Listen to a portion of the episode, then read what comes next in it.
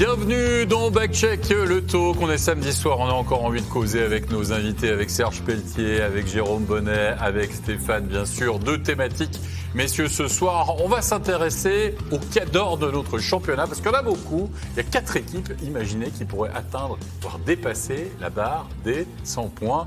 Je, crois qu'on n'a jamais vu ça, Steph. En tout cas, on va parler d'ici quelques secondes. Et puis, on parlera également de la prolongation de contrat d'Anti Tormenon, bien sûr. C'est l'actualité du côté de Bienne, hein, dans cette semaine, avec euh, cette signature et cette prolongation. Et c'est la belle histoire aussi du côté du HC Bienne. On va commencer avec cette thématique, messieurs, de ces fameuses quatre équipes. Quatre équipes qui pourraient atteindre, voire dépasser cette fameuse barre des 100 points. Et d'habitude, arrêtez si je me trompe, Steph, tu es d'accord? Normalement, c'est une équipe en général. Qui pas, comme ça, pas tous les ans. Puis pas tous les ans en plus. Ben, en 10 ans, il y en a eu 6. J'en ai parlé dans ma chronique. quelques fois Berne, on a eu, euh, on a eu Zug, Zurich. Et c'est Zug la saison passée. Puis euh, voilà, mais bon, là, on a plus de matchs. On se base sur des, saisons de 50 matchs. Là, c'est 52, donc euh, ça prend une moins bonne moyenne, mais quand même, on a quatre équipes qui dominent le championnat, qui, sont, qui ont une moyenne de, quasi deux. Bon, Fribourg, c'est plus de deux points par match, et les autres, c'est environ deux. C'est incroyable. Non, mais c'est. Jérôme, comment on peut expliquer ça, à ton avis? Je pense qu'il faut aussi, il faut aussi regarder. Alors oui, il y a des très bonnes surprises sur quelques équipes, mais tu as aussi plusieurs mauvaises surprises cette année, du moins sur quelques, quelques périodes. Moi, je pense à un Genève, je pense à un Lugano, je pense à un Berne qui ont pu aussi donner des, des points assez, assez régulièrement, qui permet à ceux qui sortent un peu plus la tête de l'eau d'avoir des points euh, additionnés cette année. Ben, c'est mathématique. Si vous avez une équipe qui est tout en bas, regardez, Bien, je me souviens bien à l'époque, quand il venait de monter, il y a eu des, des années très compliquées où il y a eu très peu de points. Quand vous avez quand Trappersville est monté aussi, quand il y a une équipe ou deux qui accumulent vraiment très peu de points, où tout le monde fait des points contre eux, bien forcément, ça, des équipes du haut qui, s'en tirent un peu mieux, c'est mathématique. Petit rappel avec le classement. Hein. On, va le revoir, justement, le classement issu euh, notamment euh, de, cette soirée pour voir de, quelle équipe on parle. On parle évidemment de ces quatre formations. Euh, c'est simple, c'est les quatre premières au niveau du classement. Hein. Vous le voyez, avec, avec la moyenne de points, c'est plus de deux points par match quand même pour, pour la majorité quasiment de ces équipes. Regardez, Davos. Bah oui, Davos, c'est quasiment ces deux points. Hein. Virtuellement, on va dire ça. Rappersville, c'est légèrement moins. Mais sinon, Zoug, c'est deux points. Et puis pour Fribourg, c'est même plus que, plus que deux points. Serge, oui, il y a ces histoires avec Lugano, Lausanne, Berne, qui alternent le bon et le moins bon, donc, donc qui, lâchent des, qui lâchent des points. Mais c'est aussi une saison où on a beaucoup d'équipes qui font des grosses séries de victoires. Ça explique ça aussi. Il n'y a pas qu'une équipe ou deux, tu vois, qui fait des séries de 7-8. Il y en a eu passablement aussi cette saison. Oui, tout à fait. Je pense que euh, les, quatre, les quatre équipes qui sont en tête sont vraiment une grande dominance euh, cette saison. Je pense qu'ils ont, dans une quelque. au point ce qu'on a rendu presque aux deux tiers du championnat, ils ont presque cassé déjà le championnat. Ils, sont, ils ont déjà pratiquement largué, euh, largué les autres. Là, maintenant, tu as Zurich qui a un peu un coup de mou sur la fin. Là.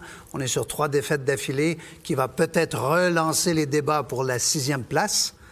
Euh, mais sinon, si on regarde sous la sixième place, mais toutes ces équipes-là ne jouent pas pour 500. Non. On ne joue même pas pour 1,5 euh, points par match. Mm.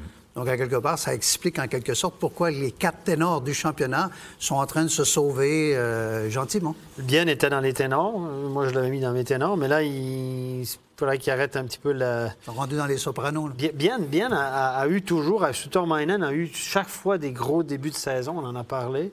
Puis après, on a surfé sur la vague toute la saison. Là, il faut qu'il fasse attention parce que ça, c'était à 8 équipes, ça allait, mais à 6 dans les playoffs. Je pense qu'ils ont encore la marge.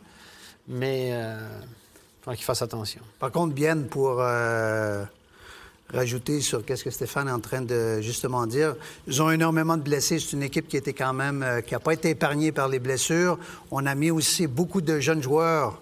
de notre mouvement junior, du mouvement junior justement pour leur donner confiance, pour leur donner du temps de glace et tout. Donc ça explique en quelque sorte un peu le, les... qui ne sont pas au niveau des quatre autres ténors du championnat en ce moment. Est-ce que ça va continuer, Jérôme? Est-ce que tu as ce sentiment, justement, que si ces quatre est là, là... C'est une excellente question que tu me poses non, là. Non, mais on parle des coups de mots, on parle des blessures. Zoug a quand même perdu aussi des éléments très importants. Simeone, par exemple, a joué énormément avec les juniors dans son, dans son premier bloc. Kovar a baissé d'intensité, euh, etc. Le, fait qu'il y ait certaines équipes qui peuvent jouer avec cinq étrangers aussi, est-ce que ça fausse un peu ça? Moi, je Je pense que les, les- les mauvaises phases que certaines équipes ont eues durant cette, euh, cette saison ju- jusqu'à maintenant, elles risquent de ne plus avoir lieu jusqu'à la fin de la saison. Donc il y a quand même un nombre de points qui va être moins facile à aller chercher. Est-ce qu'ils vont vouloir aller chercher le plus de points possible euh, Ils vont gérer. ou est-ce qu'ils vont commencer à, à envisager la suite euh, de manière un peu plus prématurée? Effectivement, Boule de cristal. cristal, Ouais, mais, mais, je ne sais pas s'ils vont vouloir vraiment euh, Battre le record de la saison régulière. dans, c'est ça. dans le championnat régulier pour aller chercher des points qui fondamentalement ne vont pas changer grand-chose sur la suite. Je sais pas, on donne encore des primes selon le classement quand même? Oui, oui, oui, oui, oui. Ouais, ouais, ouais. Non mais parce que ça, c'est que toujours les gens, bah, pourquoi tu t'en fiches de finir sixième ou tu t'en fiches de finir premier? Moi, ce que j'ai entendu dire, c'est que non, ça peut être intéressant financièrement quand même aussi. Mais là, Oui, il y a encore certaines primes sur les, euh, le classement, justement, final après 52 matchs. Pour rejoindre ce que Jérôme vient de, de mentionner, je pense que là, maintenant, sur le dernier tiers de la saison, il va y avoir un peu plus un équilibre parce que les, les équipes qui ont mal débuté la saison, comme on dit, ont payé leur dû, ils ont eu beaucoup de défaites d'affilée, etc. Là, maintenant, gentiment, ils commencent à se relancer pour être un peu plus, euh, un peu plus dans l'équilibre. Mais il y, a un, il y a un aspect très, très important qu'il ne faut pas oublier cette année, c'est la pause des Jeux olympiques Ouais. comment les joueurs vont revenir de cette pause des Jeux olympiques, comment l'équipe nationale va se comporter là-bas au niveau des, également des résultats, des émotions, parce que lorsqu'on monte très, très haut avec les émotions dans le tournoi olympique, peut-être que l'équipe nationale va avoir un tournoi olympique exceptionnel. Et puis là, après ça, les joueurs qui reviennent dans leur club, quelques matchs à jouer et puis le début des playoffs, euh, il va falloir trouver les deux pics de performance euh, rapidement au niveau des émotions aura suite combien? à la pause de... il y en aura combien du championnat suisse qui vont jouer avec l'équipe nationale? Une bonne dizaine. J'imagine 10-10, plus ou moins. On a 10 NHL qui devraient être là pratiquement d'office. On a 10 ici chez nous. Bon, on a le droit à 23, 25 joueurs, je crois, sur le- la liste des Jeux olympiques. Donc, on parle de 10 à 15 joueurs qui vont faire pratiquement le voyage. Mais c'est vrai que c'est euh, important cette pause de, de l'équipe nationale. Euh, stratégiquement parlant, tu as quand même meilleur temps d'avoir plié l'affaire avant la pause. Ah, ben ça, c'est, clair. hein. Ça, c'est clair. Et puis, de, l'autre côté, tu vas aussi avoir les joueurs qui vont rester, qu'eux vont aussi s'attendre à avoir une petite période de vacances, bien entendu, parce que la pause est quand même assez euh, longue. Alors, comment les joueurs vont aussi réagir à, cette, à la suite de cette, de cette pause, ceux qui demeurent à domicile? On sait que ça change une équipe qui a le momentum avant la pause. Tu ne veux Ah. pas que ça arrive. Et puis les joueurs, surtout, n'aiment pas s'entraîner. Ceux qui vont rester ici, pendant... ça arrête le 20... Le, le calendrier, ça finit le 28 janvier, puis ça recommence le 22, mais il y a que trois ma- 22 février, mais il n'y a que trois matchs. Donc, en gros, ça recommence pour tout le monde le 25. Ceux qui restent ici, là, tu le sais, là, pour les entraîneurs, comment tu gères ça? Puis c'est comme un deuxième camp d'entraînement. Si tu donnes une semaine de pause à tes gars, quand tu reviens, Tu crois pas vont- les, les joueurs détestent ça. Tu crois pas qu'ils ils vont vouloir euh, essayer de faire des, des matchs amicaux à part ça Ouais, probablement. Moi, je pense que c'est C'est risqué pour les blessures. Ouais. Peut-être, je pense, je pense que la majorité des équipes vont quand même laisser presque une semaine de vacances aux, euh, aux- aux joueurs. Oui, parce que tu, que tu joues bien, ils méritent. Quand tu joues pas bien, tu veux faire en sorte qu'ils se qu'ils se libèrent la tête aussi, qu'ils oublient qu'on passe à autre chose. Je suis, je suis désolé de remettre la, la pandémie euh, sur le, sur, sur le tapis, entre guillemets, ou sur la table. Mais euh, il y a- il y, a 4 ans en arrière, ou 4-5 ans en arrière, là, quand on a fait les JO, c'était normal de, laisser partir tous les joueurs en vacances. On les a tous vus au soleil. hein. Merci, professeur. Non, mais c'est vrai, vous en rappelez, Ouais, etc. Mais là, si tu peux pas partir, t'en fais quoi de tes joueurs? Tu leur donnes aussi une semaine de vacances là? Tu, peux aller, euh, tu peux aller euh, dans des petites stations de ski aussi à un moment, pas, sans mettre les skis forcément, hein, mais... Mais si tu peux Mais- pas aller dans un restaurant, tu peux pas aller skier, euh, en mettre. hein. bon, bref. On peut pas- Non, mais là, Non, on mais parle des, on parle des voyages à... Non, non, non, toi, t'es coach là comme ça, tu sais que tu as, je sais pas, les trois quarts de tes joueurs, même, même plus, quoi, 95% de tes joueurs qui vont pas participer au JO, tu leur donnes une semaine de vacances, deux semaines de vacances. T'aurais pas aimé organiser quand même des, des matchs, un tournoi, euh, je sais pas, amical ou quelque chose Bon, d'un côté, d'un côté, je, je fais confiance aux joueurs. Je pense que les joueurs sont assez créatifs au niveau des destinations. Je pense qu'ils vont trouver preneur. L'autre côté, je pense que les joueurs s'attendent à avoir euh, plus ou moins une semaine de vacances, là, voire cinq, six jours euh, de congé oui. pour pouvoir recharger les batteries. Je pense que ça va être divisé en... On, a- on doit gérer trois semaines, donc on va probablement avoir une, une semaine de- d'entraînement, une semaine de congé, une autre semaine. On veut surtout éviter les blessures. Et puis, ça va être difficile aussi de travailler avec son contingent parce que, bien entendu, je crois que chaque équipe va lui manquer, voire un, deux, trois joueurs qui vont être euh, loin, quoi. Je pense, On parlait de Fribourg tout à l'heure. Je pense que Béra, Diatz sont déjà des candidats euh, qui vont, être, vont faire partie des Jeux olympiques. Alors déjà là, je veux dire, tu ne vas pas avoir ton contingent au complet pour pouvoir euh, travailler durant cette pause. On va soigner les bobos, hein, finalement, recharger les batteries pendant cette pause. Donc il faudra faire des points avant, vous l'avez compris. Deuxième thématique de la soirée, messieurs, on va parler d'Anti-Tormenon. Anti-Tormenon prolongé euh, donc à Vienne pour deux saisons supplémentaires. Si vous étiez avec nous ce soir, on a déjà évoqué évidemment hein, le parcours d'Anti-Tormenon. Gros succès pour lui du côté de Vienne, mais surtout Très belle histoire, Jérôme, pour Antti Tormenon. Rappelez-vous, il n'a pas coaché la saison passée hein, pour les gros problèmes de santé. Il a dû soigner et combattre un cancer. il revient cette année et c'était un peu euh, marcher un peu sur des œufs. On ne savait pas vraiment. Hein. On peut lui donner un contrat, on ne lui donne pas de contrat, etc., etc. Et finalement, on apprend qu'il est prolongé pour deux saisons. Écoute, on a eu ce débat en début de saison, hein, savoir si c'était une bonne idée ou si c'était peut-être risqué de lui donner un contrat suite à ce qu'il avait vécu. Moi, mon avis personnel là-dessus, c'est que si lui voulait, eh ben, il n'y a aucune question à avoir, c'est qu'il va assurer. Il a peut-être même besoin de ça pour repartir sur un bon trend et puis avoir, euh, avoir des belles émotions.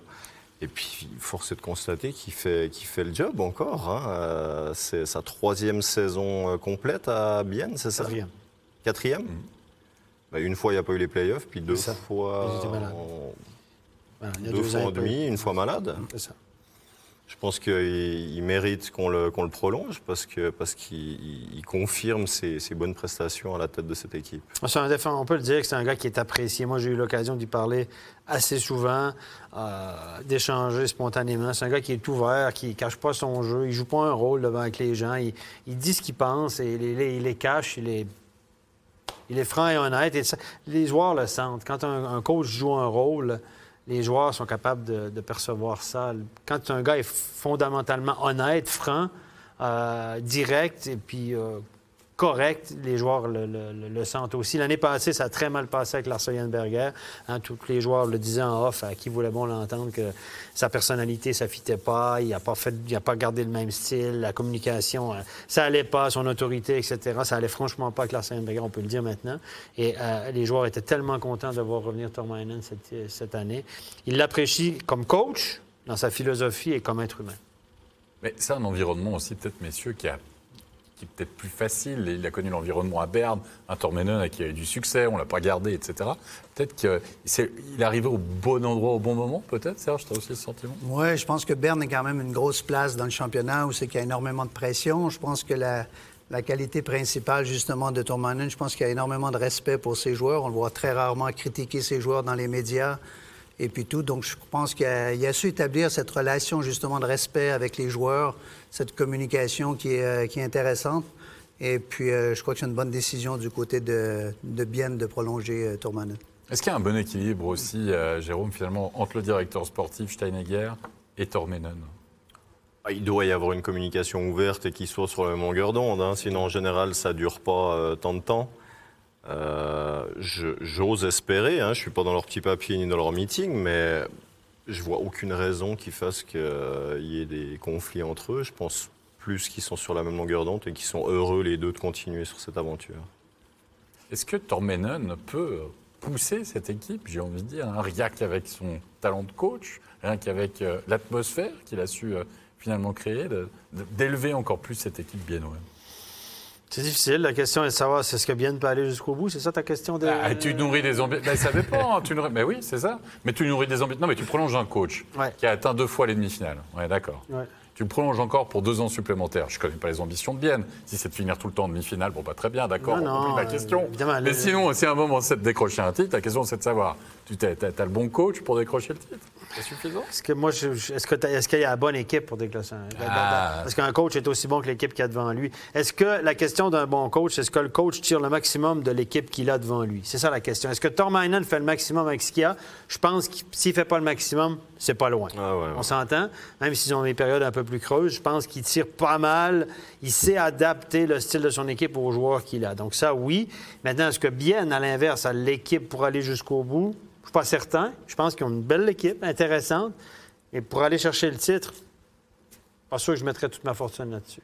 Elle pas grosse, ma fortune, mais pas sûr que je mettrais euh, beaucoup d'argent là-dessus, honnêtement, au Paris, parce que je regarde sur une série. Il faut que tu gagnes trois séries de sept matchs Puis la première, ça va. Regardez les équipes qui sont classées 7, 8, 9, 10, là.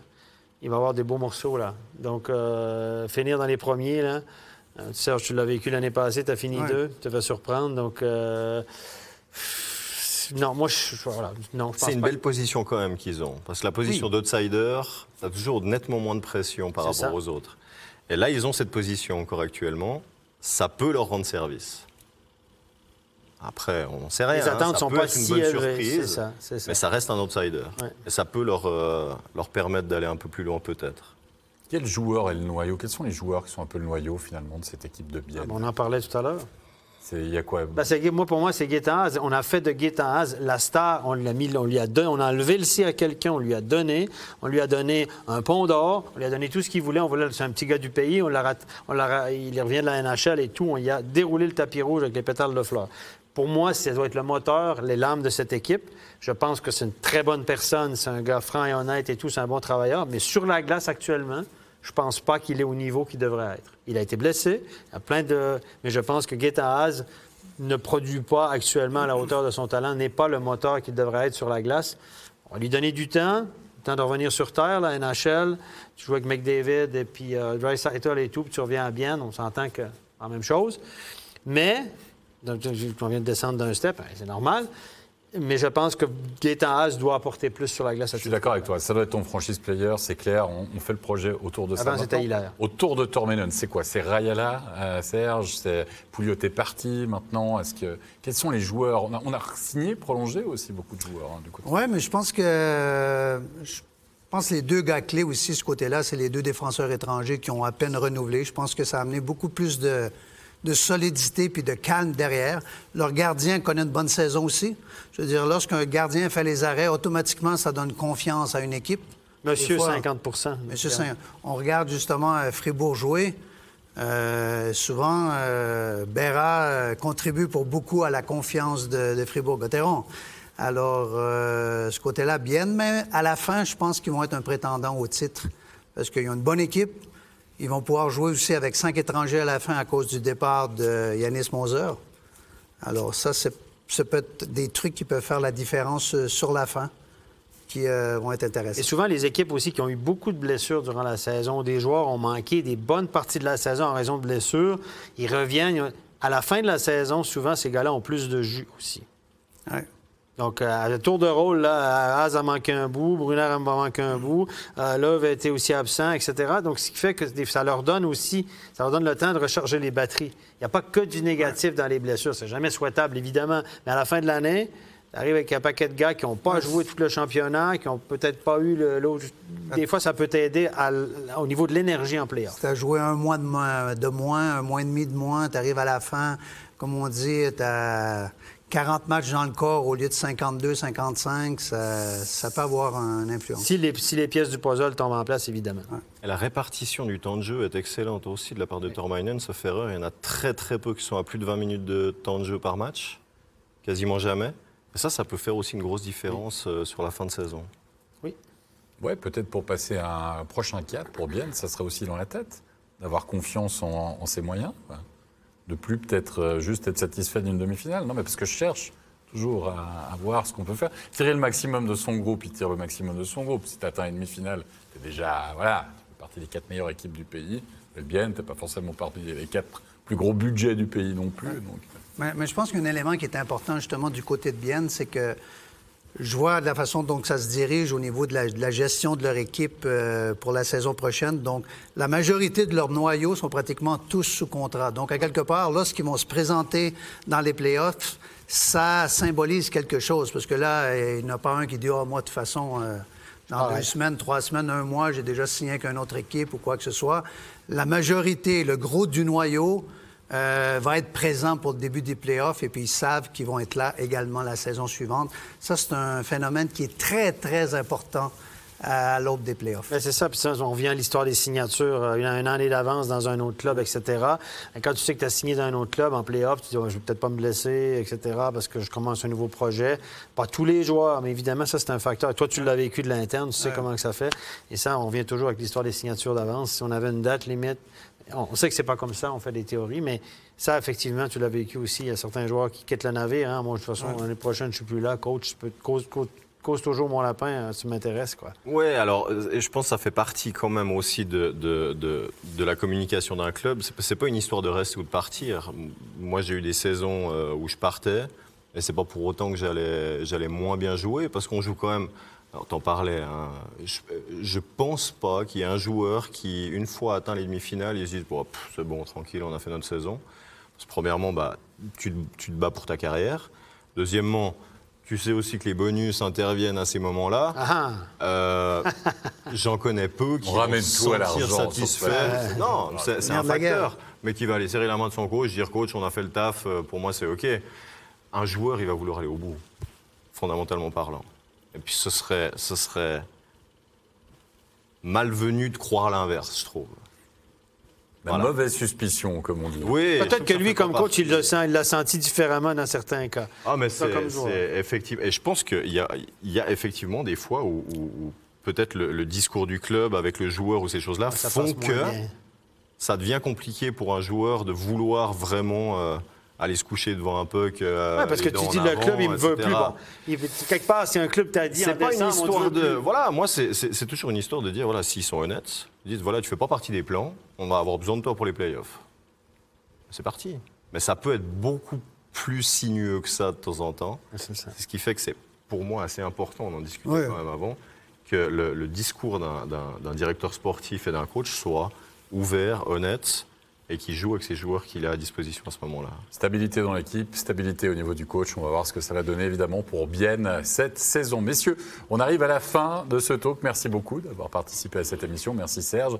Merci. Jérôme. Stéphane, petite pause Oui, Mais oui, ben oui, quelques jours. absolument. Ben, on va suivre un peu euh, l'équipe nationale. On, va- comme je le- on, est, on est obligé de continuer à suivre le hockey, hein, parce que ça joue en Amérique. Ah oui, ça Euh, s'arrête pas à la les NHL. Sûr. informations, les téléphones, hein, Serge? Ouais, ouais. Euh, le réseau, machin, on, on, on peut- on en parle tous les jours. Donc euh, voilà, c'est comme ça. On va continuer de parler hockey. Vous l'avez compris, euh, bien sûr, il est temps de remercier toute l'équipe technique pour la réalisation de cette émission. Et puis on se retrouve d'ici une dizaine de jours, un peu ça, hein, pour une dernière ligne droite avant Noël. Et il y a encore des matchs de National League. Allez, bonne soirée à vous, bye bye. Bye.